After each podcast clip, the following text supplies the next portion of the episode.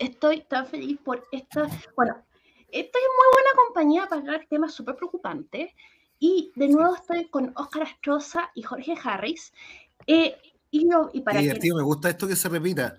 Yo creo que, eh, tenemos muchos temas para hablar, así que qué bueno partir por el agua y qué bueno que esto se haya repetido. Sí, bueno, les voy a presentar. Vamos a partir por Jorge Harris, Juve, ecologista, ingeniero civil especializado en desarrollo sostenible. Muchas gracias por estar con nosotros por segunda vez. Gracias a ti, Beatriz. Feliz que me hayan invitado. Oscar Astroza Natalí, médico veterinario, MBA, académico y director de carrera de medicina veterinaria en la UDLA. Muchas gracias por estar de nuevo, Oscar. Y estoy tan contenta de hablar un tema que me preocupa más que. ¡Ah! Demasiado. A ver. Yo feliz. Resulta que el agua, eh, digamos, eh, la idea eh, de, que van a haber hasta guerras del agua es una cosa que, está como, que, se entiende que va a suceder, o sea, que está ya en, la conciencia colectiva de las generaciones más jóvenes, ya se dice de broma, o sea, yo escuché hoy día un comentario de, mira, si sobrevivo a las guerras climáticas, voy a pensar si tengo hijos, ¿cachai? O sea, ya es sentido común. Y pensando eso, pensando eso, es como que tenemos que hacer algo al respecto porque de verdad yo no veo que yo vaya a ganar las guerras climáticas porque, soy, porque no, porque mido un metro cincuenta, así que hay que ir arreglando esta cuestión, ¿cachai? Y o sea, las guerras climáticas las tenemos que pelear todos entre todos, si no las vamos a perder simplemente. Toda la razón. Entonces, resulta que acá les voy a tirar la pregunta como en Twitter. Oigan, ¿y por qué no estamos construyendo más plantas de, eh, plantas de desalinizadoras? ¿Ah? ¿Ah? ¿Ah? Te tomo, te tomo la palabra. Mira, eh, yo creo que primero eh, yo soy más positivista que negativista y yo creo que no vamos a llegar a guerras climáticas si es que... No, ojalá que no. O sea, espero, por lo menos lo que hemos aprendido en este último 200 años, es que la tecnología y el comercio pueden hacer muchas cosas y pueden beneficiar a muchos países. Yo creo que si se mantenemos las relaciones económicas y, y obviamente también diplomáticas, podemos, y tecnológicas, podemos solucionar este problema. Hay que pensar que el 97% del agua es agua salada y hoy día ya está la, tecnología, como tú bien dijiste, de sacarle la sal y darle un uso tanto para el consumo humano como también para el uso de la agricultura y, otro, y otros usos. Ahora, a la pregunta, ¿por qué no se construyen más plantas desaladoras? Y yo creo que eh, se están construyendo, los datos dicen que, que se construyen cada vez más. Yo creo que el problema acá o la discusión es de qué tamaño queremos las plantas o si están cubriendo las necesidades que realmente tenemos como país eh, para el agua. O si van a eh, poder, o, si, tendrían la capacidad de, cubrirla. O además, ¿qué, mediano pasa, plazo. ¿qué, pasa con, la sal, que es el subproducto de la desalinización? Que hoy día se están haciendo estudios eh, recién recientes eh, que al parecer ya están indicando que generan un impacto al menos directo en las zonas donde se depositan estos, estas sales, porque no se ocupan lamentablemente para, no, no comemos tanta sal, no, no, no, no, no, no, no, no, no daría para la industria alimenticia solamente. Sí, ahí es, bueno, cuando uno empieza a analizar las plantas desaladoras eh, y, los, y, las problemáticas que va generando, también entramos a una dinámica natural, o sea, todas las acciones que generamos nosotros los seres vivos generan una repercusión en nuestro medio, las plantas desaladoras y otras tecnologías no son la excepción. Ahora, la ventaja que tenemos como, como especie humana es que eh, donde hay una necesidad siempre nace un emprendedor y da una solución. Yo creo que prontamente vamos a tener alguna solución para los desechos de las plantas desaladoras, pero hoy en sí, día... de todas maneras, de todas maneras, hoy, eso estoy de acuerdo. Hoy en día creo que al año 2019, si no me equivoco, ya teníamos 24 plantas, eh, hay unas veintitantas que ya están en construcción o en proyecto.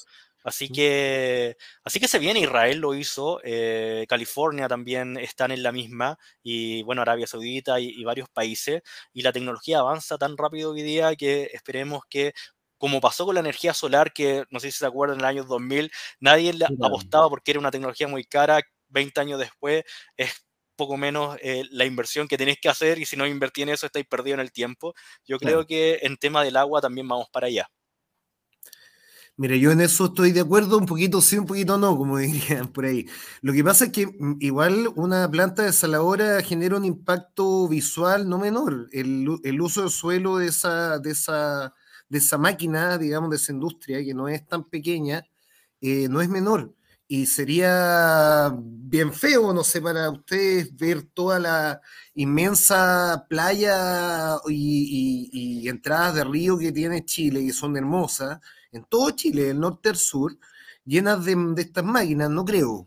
Yo creo que sí son súper importantes como una solución eh, a mediano plazo, incluso a largo plazo, para el sistema industrial y para algunas zonas cercanas costeras eh, pero, pero no podría, yo no la instalaría como la solución al país, digamos, ni, ni, como Israel, que Israel tiene una, una tiene, tiene, tiene, tiene una característica también eh, diferente, que están situados, igual que nosotros, en una costa gigantesca, pero eh, nosotros todavía tenemos la posibilidad de ocupar otras tecnologías.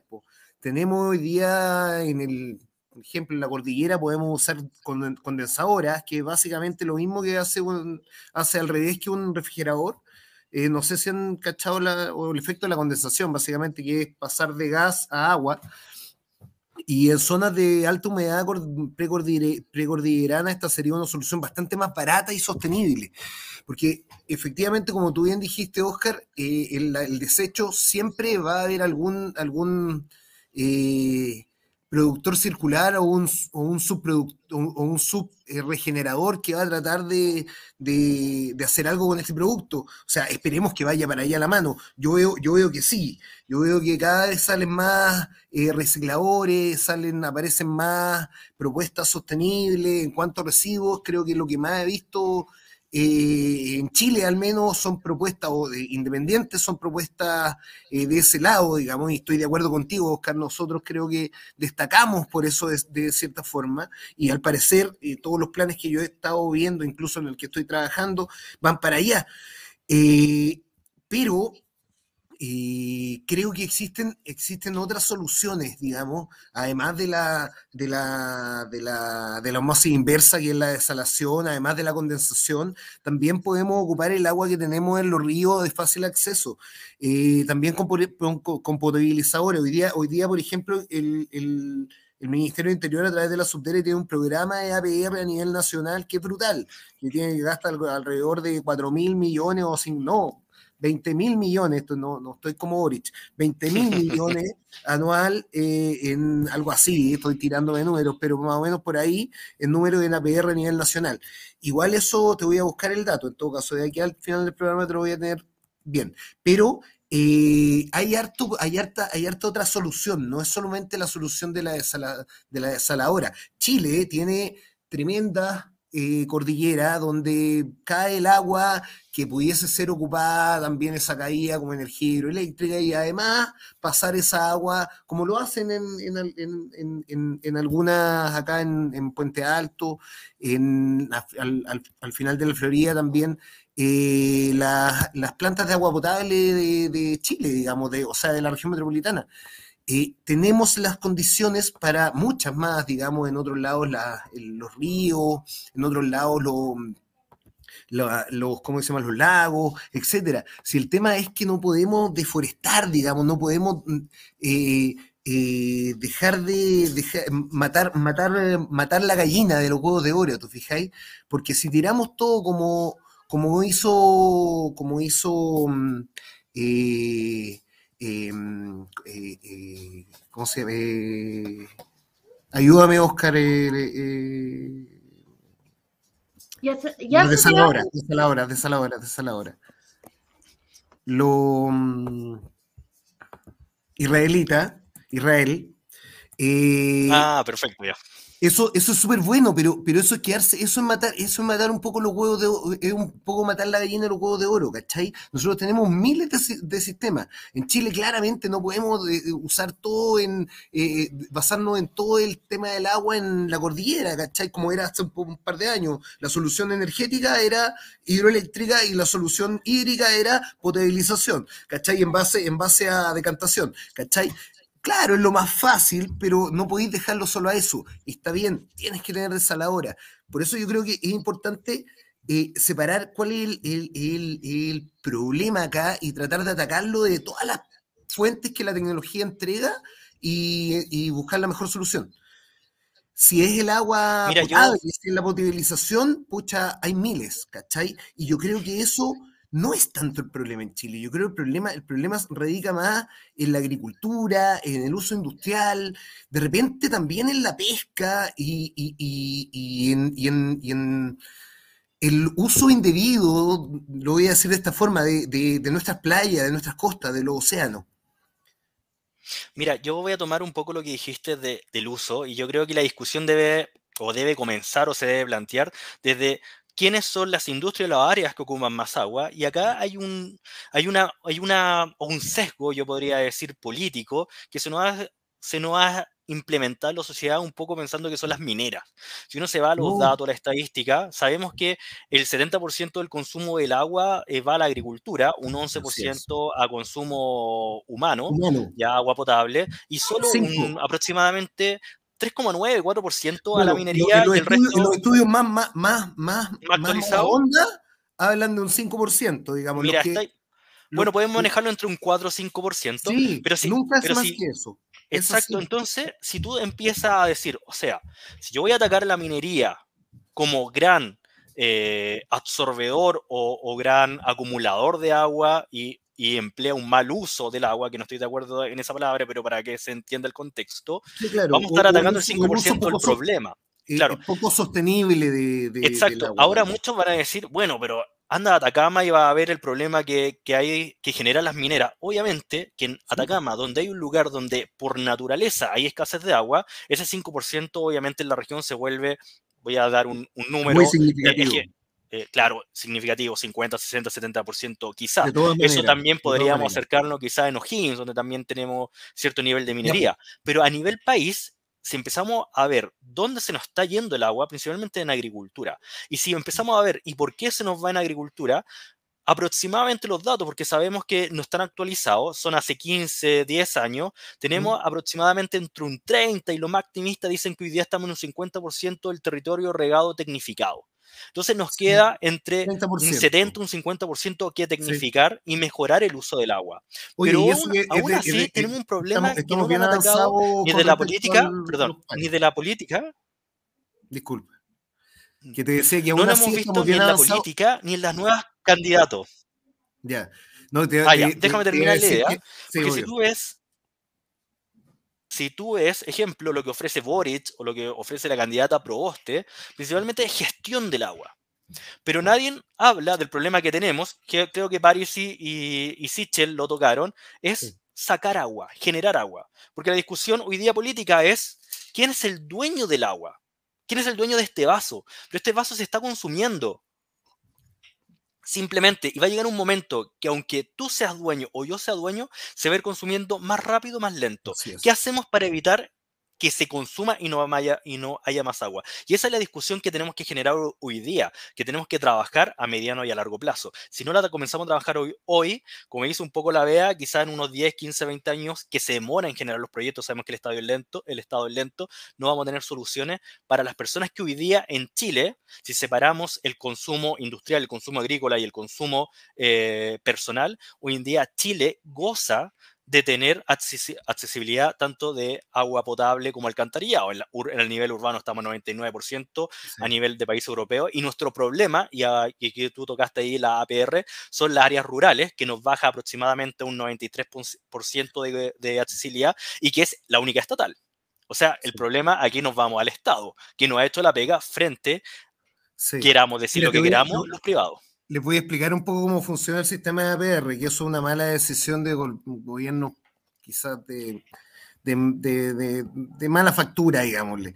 Bueno, en los 90, en los 90, en los 90 tenemos que pensar que Chile era un país relativamente pobre y estas políticas se implementaron en esos años, así que no tampoco le podemos echar la culpa a los presidentes o a los gobernantes.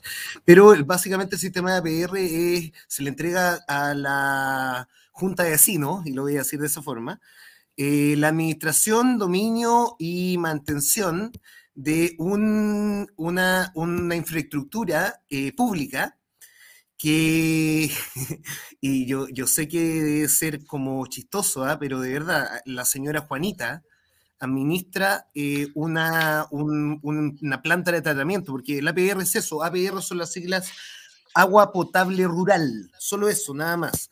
Y se refiere a plantas de tratamiento de agua, eh, aguas para transformarla en agua potable, potabilizadoras de agua. Eh, estas plantas son administradas por, de acuerdo a una ley que no me la sé en este momento, la tenía por ahí, pero sé que se me perdió entre tanto cuestión, porque tuve que sacar, me pidieron una pega de último minuto hace poquito rato, y se me perdió, pero tenía por ahí la ley, te la hubiese dicho, igual que lo otro, se me perdió toda una pantalla de, del computador. Pero, pero básicamente esta ley anacro, en, decimonónica, digámosle, muy antigua, hecha por otros tiempos, le entregaba a la señora Juanita eh, la potestad o a la Junta de Vecinos la potestad de manejar, administrar, eh, mantener eh, y, todo lo que quieran con esta planta de agua de, tratamiento de agua potable. Entonces, todos estos barrios rurales que tenían luz y, tenían agua, les pusieron el agua, les pusieron alcantarillado, todo, pero el manejo y administración de la planta de tratamiento, porque tú sabes que una planta de tratamiento necesita mantención, como casi todas las máquinas, es una máquina. Eh, si bien funciona con mucha, con mucha física, eh, eh, y no con, no con tanta ingeniería, es una máquina igualmente. Eh, ¿Sabéis que eh, el problema que tenemos a nivel nacional y por qué no hay agua en muchas partes y sobre todo en esos lugares, ¿ah? en, la quinta, cuarta, tercera región, es porque esto, esto, estas agrupaciones no la han mantenido, cobran una mantención mensual, porque lo autorizan a cobrar una mantención, que es lo que corresponde, para pagarle al gallo que está ahí, el administrador, digamos, como en los condominios, igual. Eh, y no mantienen, pues.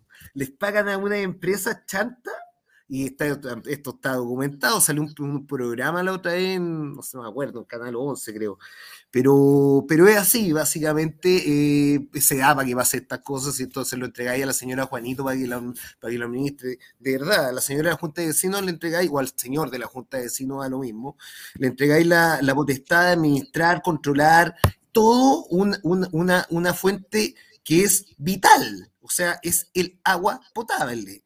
Bueno, eso son cosas que hay que cambiar y que están mal en la legislación de por sí. Pero, por otro lado, eh, gracias al progreso y gracias a, la, esto, no gracias a la inmobiliaria solamente, ¿ah? también gracias al Estado, eh, se han generado, se ha generado, como bien dices tú, que hoy día tengamos un 99% de eh, agua potable en toda la zona urbana. Llame zona urbana también a, los, a, las zonas cercanas a la urbe que, que, hoy día se conectaron hace muy poco por los planos reguladores nuevos.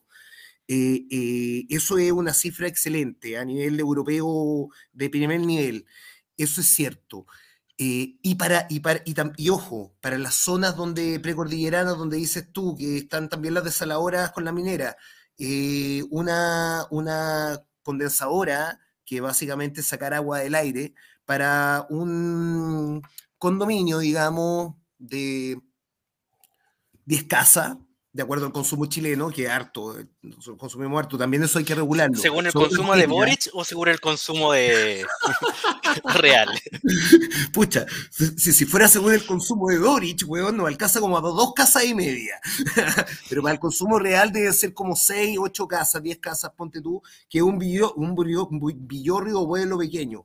Estos, eh, una de estas máquinas, estoy hablando de una máquina mediana, digamos, hay máquinas más grandes, pero las máquinas que han traído eh, de Suiza, de Alemania, de Austria, etcétera, valen alrededor de 250 millones de pesos.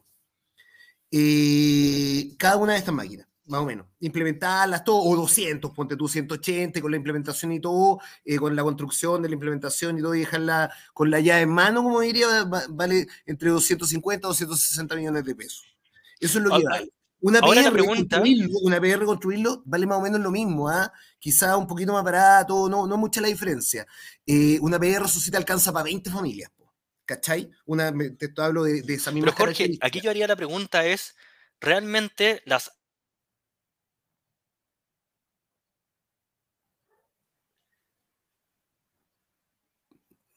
Nos quedamos con la pregunta, iba a ser buena, yo creo. Eh, no. Nos quedamos justo con la pregunta, siguió pegado. Se queda. Habla no.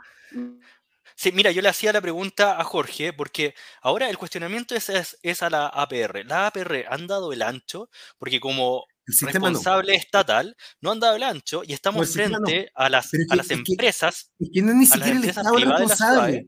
Es ni siquiera el Estado responsable. Imagínate la cosa tonta. Se le entrega la responsabilidad a una comunidad, ¿cachai? O una organización, ¿cachai? Que es como lo mismo que una junta de vecinos, una organización territorial, de hecho, porque es por, cantidad de casas, ¿cachai? No, no tiene sentido, ¿cachai? Ni siquiera es estatal. O sea, esto evidentemente, si se lo entregáramos como está, como está hecho en la ciudad, en casi todas las ciudades grandes está hecho así. Y de hecho, eh, existe la posibilidad, lo que pasa es que en la, estos APR chiquititos, ya la señora Juanita, que tiene el negociado con el hijo que ya lo puso a estudiar ingeniería y el hijo le firma las cuestiones de la, de la remodelación o del arreglo de la cuestión y, el agua sale como las pelotas, filtra como nada, no importa, pero, y los cabros chicos se enferman igual y todo, pero como tienen negociado no, se lo, no, no lo quieren soltar, pues, ¿cachai? Es el problema. Aquí hay que tener, eh, eh, hay que tener cambio en la legislación dura. No es como que, el mercado, por ejemplo, como la, como la grande urbes que pasó, digamos, se pueda meter y decir, oye, ¿sabes qué? Yo voy a controlar a todos estos chicos. No me conviene tener que pelearme con 200 señoras Juanitas, ¿cachai? Que te van a, se van a encadenar porque tienen el negocio local ahí, ¿cachai? Es súper complejo. Sí, mira, yo no hablaría realmente de mercado porque, bueno, hay un punto yo creo que deberíamos aclarar el tema del agua, que obviamente son empresas elegidas por el Estado y que tienen un, un, mandato del Estado. Ellos principalmente lo que hacen es tomar el agua, eh, potabilizarla, llevártela a tu casa, tomar el agua que tú desechas y eh, hoy día a través de la ley del año 2018, creo que la 21.075, eh, tratarla y devolverla al medio lo más limpia posible, ¿cierto? Eh, si, miramos esa lo más limpia posible, ahí, ahí, ahí, ahí O sea, tenemos planta... Claro, pero hoy día... acá en la región metropolitana somos bastante buenos. Sí, depende ahí de la empresa. Pero, pero ese es el espíritu de la ley. Cuando tú tienes esa lógica trabajando, y ojo, acá el precio lo pone el Estado, no lo pone la empresa, entonces sale de la lógica de mercado, ¿ya? Si tú tomas ese modelo, obviamente lo perfeccionamos y lo vamos adaptando, yo creo que podría ser una alternativa mucho mejor o incluso innovar. Hoy día, ejemplo, tú hablas de los condensadores, yo te puedo agregar el uso del aguas grises. ¿Ya? O sea, en Chile tenemos una legislación del uso del agua grises, hacer ciudades mucho más circulares, introducir riego. Bueno, eso, eso debe estar como manual, eso, eso también es ley. Yo creo que todas estas cosas que, que estamos hablando ahora son, el, el, el mercado pues, ha hecho harto, ¿ah? Yo creo que se ha metido harto, ha intentado harto, el mercado en el mundo está súper evolucionado en, temas del agua, pero acá en Chile la legislación ha sido súper difícil cambiarla, eh, todas, todas, no, no solamente el tema del, de quién es el dueño del agua, no, también, también las concesiones. ¿Por qué? Por lo mismo que te digo, ¿cachai? Estas leyes anacrónicas que le entregan la concesión a la señora Juanita, ¿cachai? Que ella elige quién es la empresa que va a hacer la mantención, que probablemente el sobrino, ¿cachai? Eh, no, no llegan a ningún lado. ¿Y, qué le voy a pedir también a una empresa grande, ¿cachai? Como, no sé, pues Agua Andina, que va a decir, oye, me voy a ir a meter a, la APR de, de Chuchunco City a pelearle a la señora Juanita. No, me da lata, pierdo plata. Sí, ojo, ojo, acá la idea no es, no es copiar completamente el modelo de eh, urbano y traspasarlo al rural, porque obviamente hay factores que, lo hacen imposible o muy difícil, sino ir innovando, ir aprendiendo desde, lo que, desde la experiencia y lo que lo ha resultado, ir aplicándolo en distintas localidades. Ejemplo, voy a poner uno, lo que se cita siempre, Petorca. Petorca tiene un problema de agua o sea, que es el símbolo de la pérdida de agua. Y muchos dicen, la señora, muchos dicen políticamente, oye, la señora Juanita, la señora Sofía no tienen agua. Claro, por otro lado no saben que la señora Claudia, Andrea, eh, Patricia y tantas otras sí tienen agua. Y se, focaliza, se focaliza en eso. ¿Y por qué se, eh, se origina eso? Quizás no éramos analizado que en Petorca, un área semiárida o podríamos decir un clima más semidesértico, tiene producciones, que es casi el 90% de palto, de, una, eh, de un cultivo, un monocultivo, que es para zonas tropicales. Y la demanda de agua, primero, es superior a la que puede, se puede proporcionar una superficie o un lugar con esas características climáticas. Segundo, obviamente tenemos un problema en el código de agua que tenemos que, que, tenemos que mejorar. Yo Aquí pondría la distensión y diría, ¿el código de agua para mí tiene un problema? Sí, que el agua sea un bien transaccional, es decir, que incentiva a las personas a acumularla y venderla. Pero que sea un derecho y que todos tengamos un derecho, yo creo que tenemos que poner el agua de las personas que necesitan y la hacen producir. Hoy en día ustedes saben que el agua se comercializa a través de alimentos. Nosotros en los lugares que tenemos agua, generamos los alimentos para llevarlos a los lugares donde no se pueden producir y no hay agua. Y esto estamos hablando de escala mundial, no estamos hablando de escala nacional.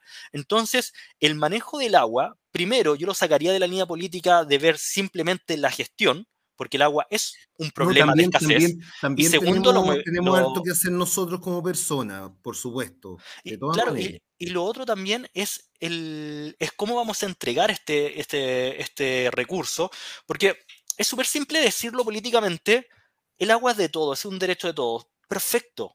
O sea, suena súper lindo en el discurso y obviamente lo podemos consagrar en un papel. Pero una cosa está escrita y otra cosa es cómo vamos a generar ese derecho. Y ese derecho se genera a través de políticas públicas, a través de recursos y a través de manejos que han funcionado o sabemos que van a funcionar. Porque lamentablemente a las personas no le podemos decir, sabe que vamos a hacer esto y vamos a ver si resulta, pero tranquila, el agua es un derecho. Eso a la señora Juanita no la va a convencer porque tiene niños, porque tiene familia que tiene que hidratar y obviamente que después de hidratar tiene que generar alimento y así sucesivamente. Yo creo que hay que ponerle apellido al agua es un derecho, porque de hecho me, gusta eh, en, consecuencia con lo que dice Mau Saez, el tema del monocultivo de palta. Eh, yo creo que el, el agua potable para tomar es un derecho y debiese ser un derecho humano y debe estar consagrado en la Constitución. Y eso lo podemos solucionar fácilmente, de verdad. Mira, el que son muchos los millones. puso un tema. Otra cosa distinta es lo que dijo Mau, que es el agua como uso agrícola eh, o, como, o, en el uso industrial. Yo creo que en estos casos eh, la, la, legislación, no sé si tanto la legislación, los productores, todos se tienen que poner de acuerdo acá, el agua es un bien escaso, por lo tanto, primero son las personas para la potabilización, después es el uso agrícola. En sectores donde el agua abunda, eh, y hay sectores donde el agua abunda, pues bien, que se bien use, digamos, porque hay veces que ni siquiera se utiliza. Eh, pero en los sectores donde el agua escasea, eh, tal vez se tiene que diversificar el cultivo. ¿Te fijáis? O tal vez se tiene que, de, alguna otra forma, eh, sectorizar los cultivos, ¿cachai? Oye, hoy día, por ejemplo, te, lo voy a dar con, un ejemplo como más del cotidiano, los edificios tienen normas sísmicas, ¿cierto? Y tú podés construir, si tú construís en, la zona 3, ¿cachai? O la, la, zona C o la zona cordillerana, que es la más dura, tú tenés que hacer fundaciones eh, chiquititas. Si construís en la zona más cercana a la, costa, tú tenés que hacer sendas fundaciones gigantes. Ya, pues lo mismo, hagamos lo mismo, hagamos lo mismo con el, con el, con la agricultura y con, con la industria.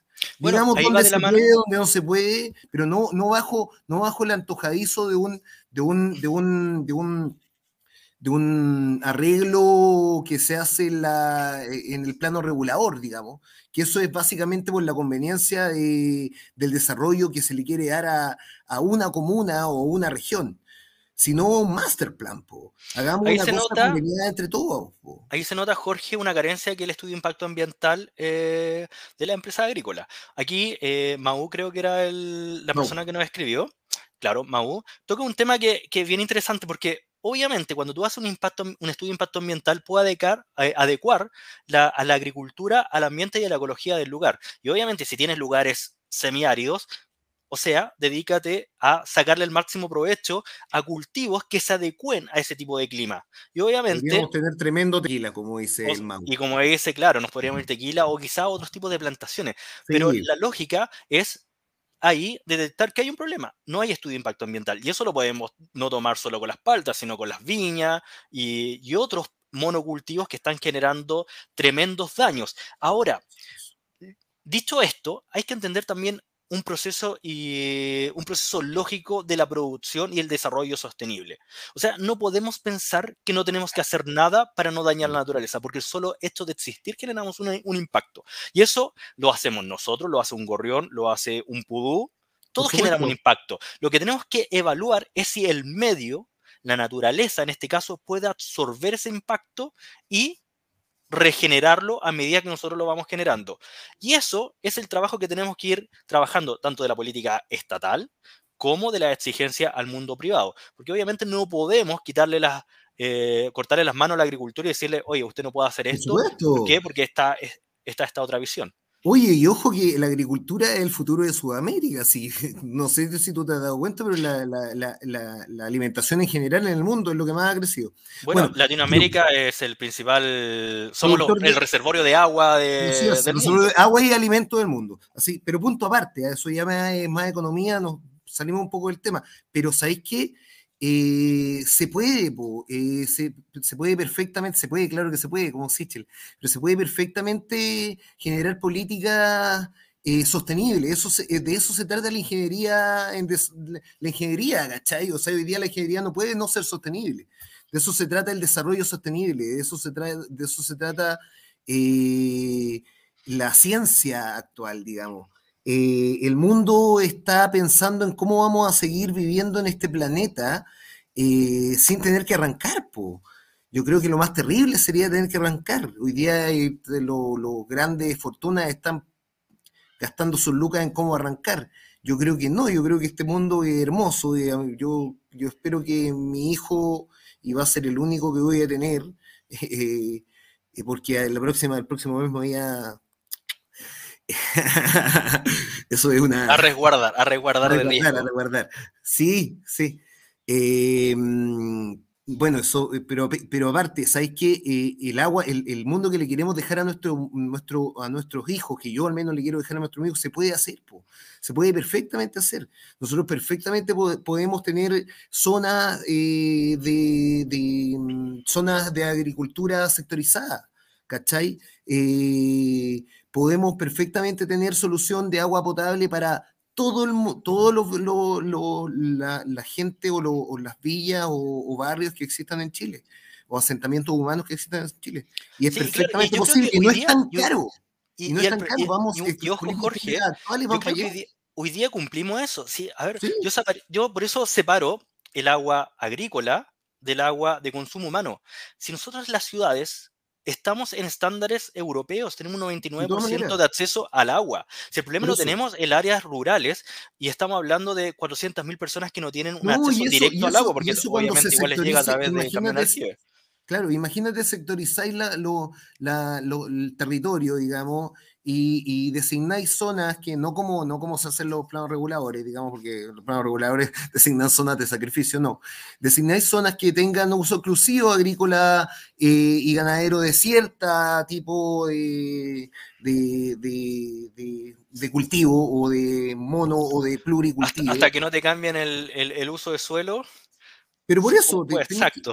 pero que lo que tenéis que hacer es un cambio, un cambio global del uso suelo, ah, o sea, global, nacional del uso suelo. Yo creo que eh, si no, no se saca nada con, privatiz con, con estatizar el agua, digamos, que el dueño pasa a ser el Estado y no se cobren los bonos que se cobran porque no son menores, ¿ah? porque imagínate que de verdad hay un, hay un dato que no es menor, hoy día o ayer en realidad en las zonas de Valparaíso, o sea, no Valparaíso, de la quinta región, eh, la cordillera, precordillera de la quinta región, un, un derecho de agua, un, los contratos de derecho de agua, eh, no me acuerdo cuántos, cuántos litros por minuto o por, por segundo, creo que son, litros por segundo, metros cúbicos por segundo, eh, costaba, que eran necesarios para, para, para, para poder hacer funcionar una PR que iba, iba a administrar eh, agua potable para 20 familias, costaba alrededor de 180 millones o 200 millones, ah, esto te, digo hace dos años, ¿ah?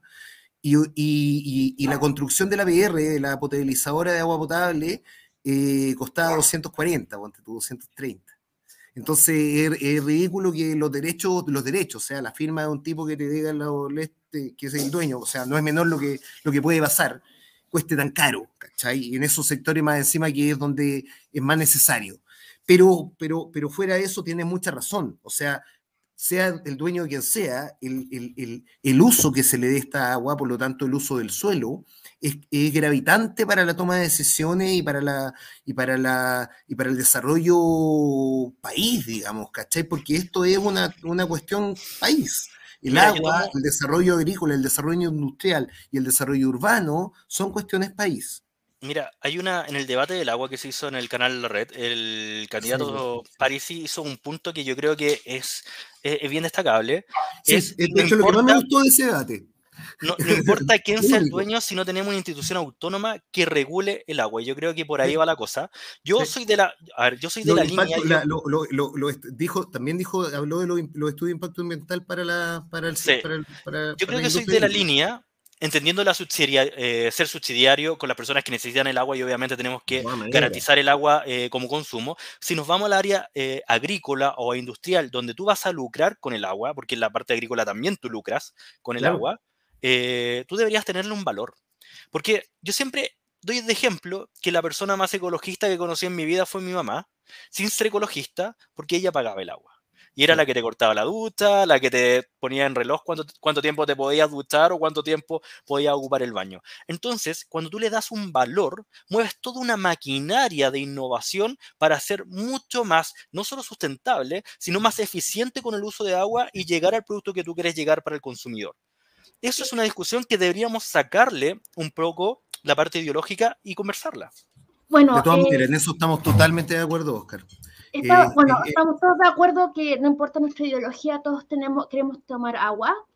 Eh, yo quería hablar acerca, un poquito brevemente, porque de, el uso que tienen los ricos, digamos, acá decían que las grandes fortunas están viendo cómo irse, pero digamos, eh, eh, el uso que tienen los ricos precisamente que generan, eh, que, invierten en tecnología y esta tecnología luego se masifica. Si se quieren ir a Marte, van a tener que encontrar manera de crear agua porque no se pueden llevar todo el agua de acá. Van a tener que encontrar maneras de cultivar, digamos, en la nave nodriza y todas esas cosas van a ser... Esas cosas nos van a quedar y las vamos a aprovechar nosotros. Exacto. Para, que no tenemos, no tenemos la plata. Claro, no, pero una vez que, se crea eh, y se masifica, es como sí, que. y es muy rápido. Eso es lo bueno. Ahora con el internet, sí, increíble. Hace 20 años nadie hubiera podido acceder a esta maravilla que, que, tenemos en el bolsillo, ¿cachai? Y ahora es casi de uso común. El mío no es especialmente. Eh, no, pero de todas maneras, la tecnología, mira, la tecnología yo creo que viene está al servicio humano, debe seguir estando al servicio humano. Hoy día le toca estar al servicio de la sostenibilidad humana.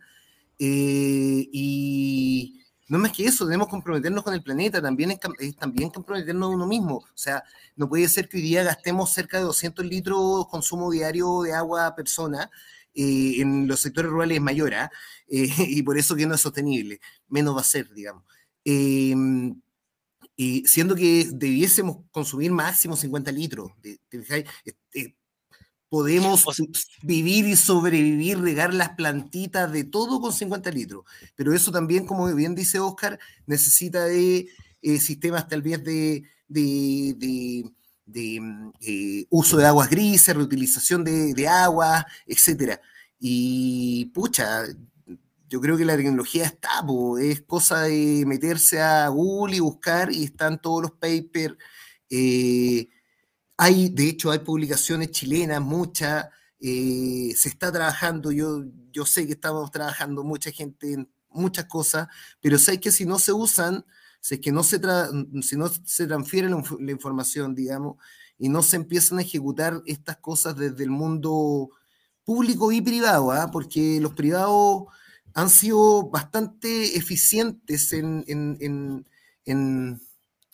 no sé si en el marketing quizás, pero se han quedado porque efectivamente todas las mineras tienen una desaladora, pero tienen una, dos, cinco.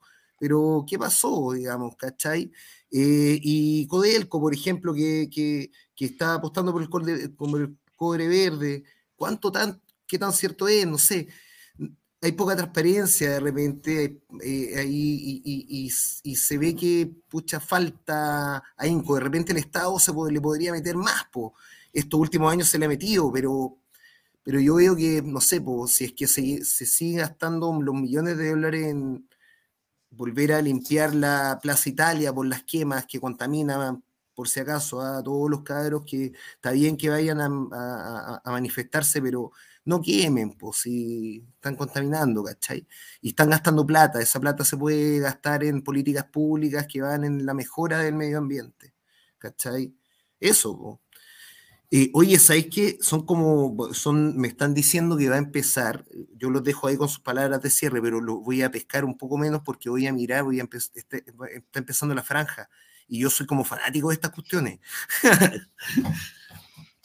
pero lo escucho igual, po. Eh, toda, toda, toda, toda, ahí te, te puse en silencio para que escuches la franja a todo volumen y llores de emoción si tú quieres. Eh, bueno, Oscar, eh, ¿con qué se cerraría? Porque acá yo de verdad me encantó esta conversación, he aprendido muchísimo, eh, porque realmente el debate público hace ver que todo es como de mala voluntad. No hay agua para tomar en Petorca porque, bueno, el presidente es mala persona o algo así, y no es, y la vida real es infinitamente más compleja. Oscar, ¿cuál sería tu punto final? Mira, mi punto final eh, aplicaría un poco la medicina para entender y darle solución a los problemas en general. Yo creo que tenemos unos signos, síntomas de una enfermedad y tenemos que ir atrás y ver qué la causa, cuál es el agente y por qué el agente llegó a generar la enfermedad. Y ahí nos vamos a encontrar principalmente en que necesitamos datos. Y los datos yo creo que no podemos dejar de no considerarlos y a través de los datos y la información que nos da los sistemas tomar decisiones. Hoy en día yo creo que la discusión es más ideológica que técnica y yo creo que tenemos que volver a lo técnico, volver a lo que ha funcionado y aferrarnos a lo que no ha funcionado estos últimos 200 años de la humanidad, que es la tecnología, que es la innovación y que es el manejo tecnológico para dar soluciones rápidos, eficientes y económicamente. O sea, es más tecnología. Eh, sí que nos vemos en unas dos semanas más y vamos a tomar otro tema candente que nos quita todo el sueño porque de verdad todos queremos sacar... No, nadie quiere morir en las guerras climáticas, definitivamente. Yo creo que no van a haber guerras climáticas, pero si es que hay, espero que sean muy pequeñas en algunos lugares, no acá en Chile.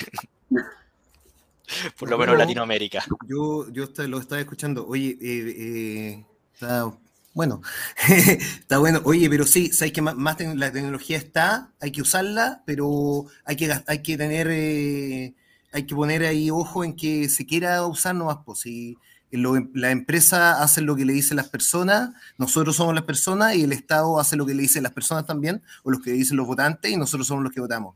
Así que tenemos que ponerle ganas nomás y presionar pero eh, están las soluciones, no, el pánico, yo no soy un terraplanista del pánico, no creo que el mundo se vaya a acabar en el 2040, eso es mentira, pero tenemos que ponernos las pilas, eh, gastar menos agua, cambiar nuestra forma de consumo, eh, también cambiar nuestra forma de consumo de, de, residuos, que sería bueno que pudiésemos hablar de eso, que hay harto para hablar, y bien poco avanzado. hay muchos recicladores, weón. Yo veo en todos lados reciclando, todo reciclan, todo, todo es reciclado, pero, pero hoy día tú ves la basura un desastre. Eh, y o otros temas que puedan, puedan salir, pero eh, es que me tocó ahora eh, sacar la basura y fue bien, bien penoso ver la cantidad de basura y el... Y el un kilo per cápita. Uno, no, es brutal. Y, sabes que, y sabes que el cesto del reciclaje de uno por uno, weón, da risa. Como que. bueno, ya, pero, pero eso, y que, pucha, aprovechen el agua que hay, vamos a tener que nuevamente nos van a restringir el consumo o nosotros mismos, ojalá lo logremos hacer, porque el agua es vida. Y con esto cerramos que sin duda es vida y nos vemos en una próxima ocasión. Y probablemente vamos a hablar de basura, que es muy importante. Chao, chao. Gracias, Oscar. Gracias, Jorge. Y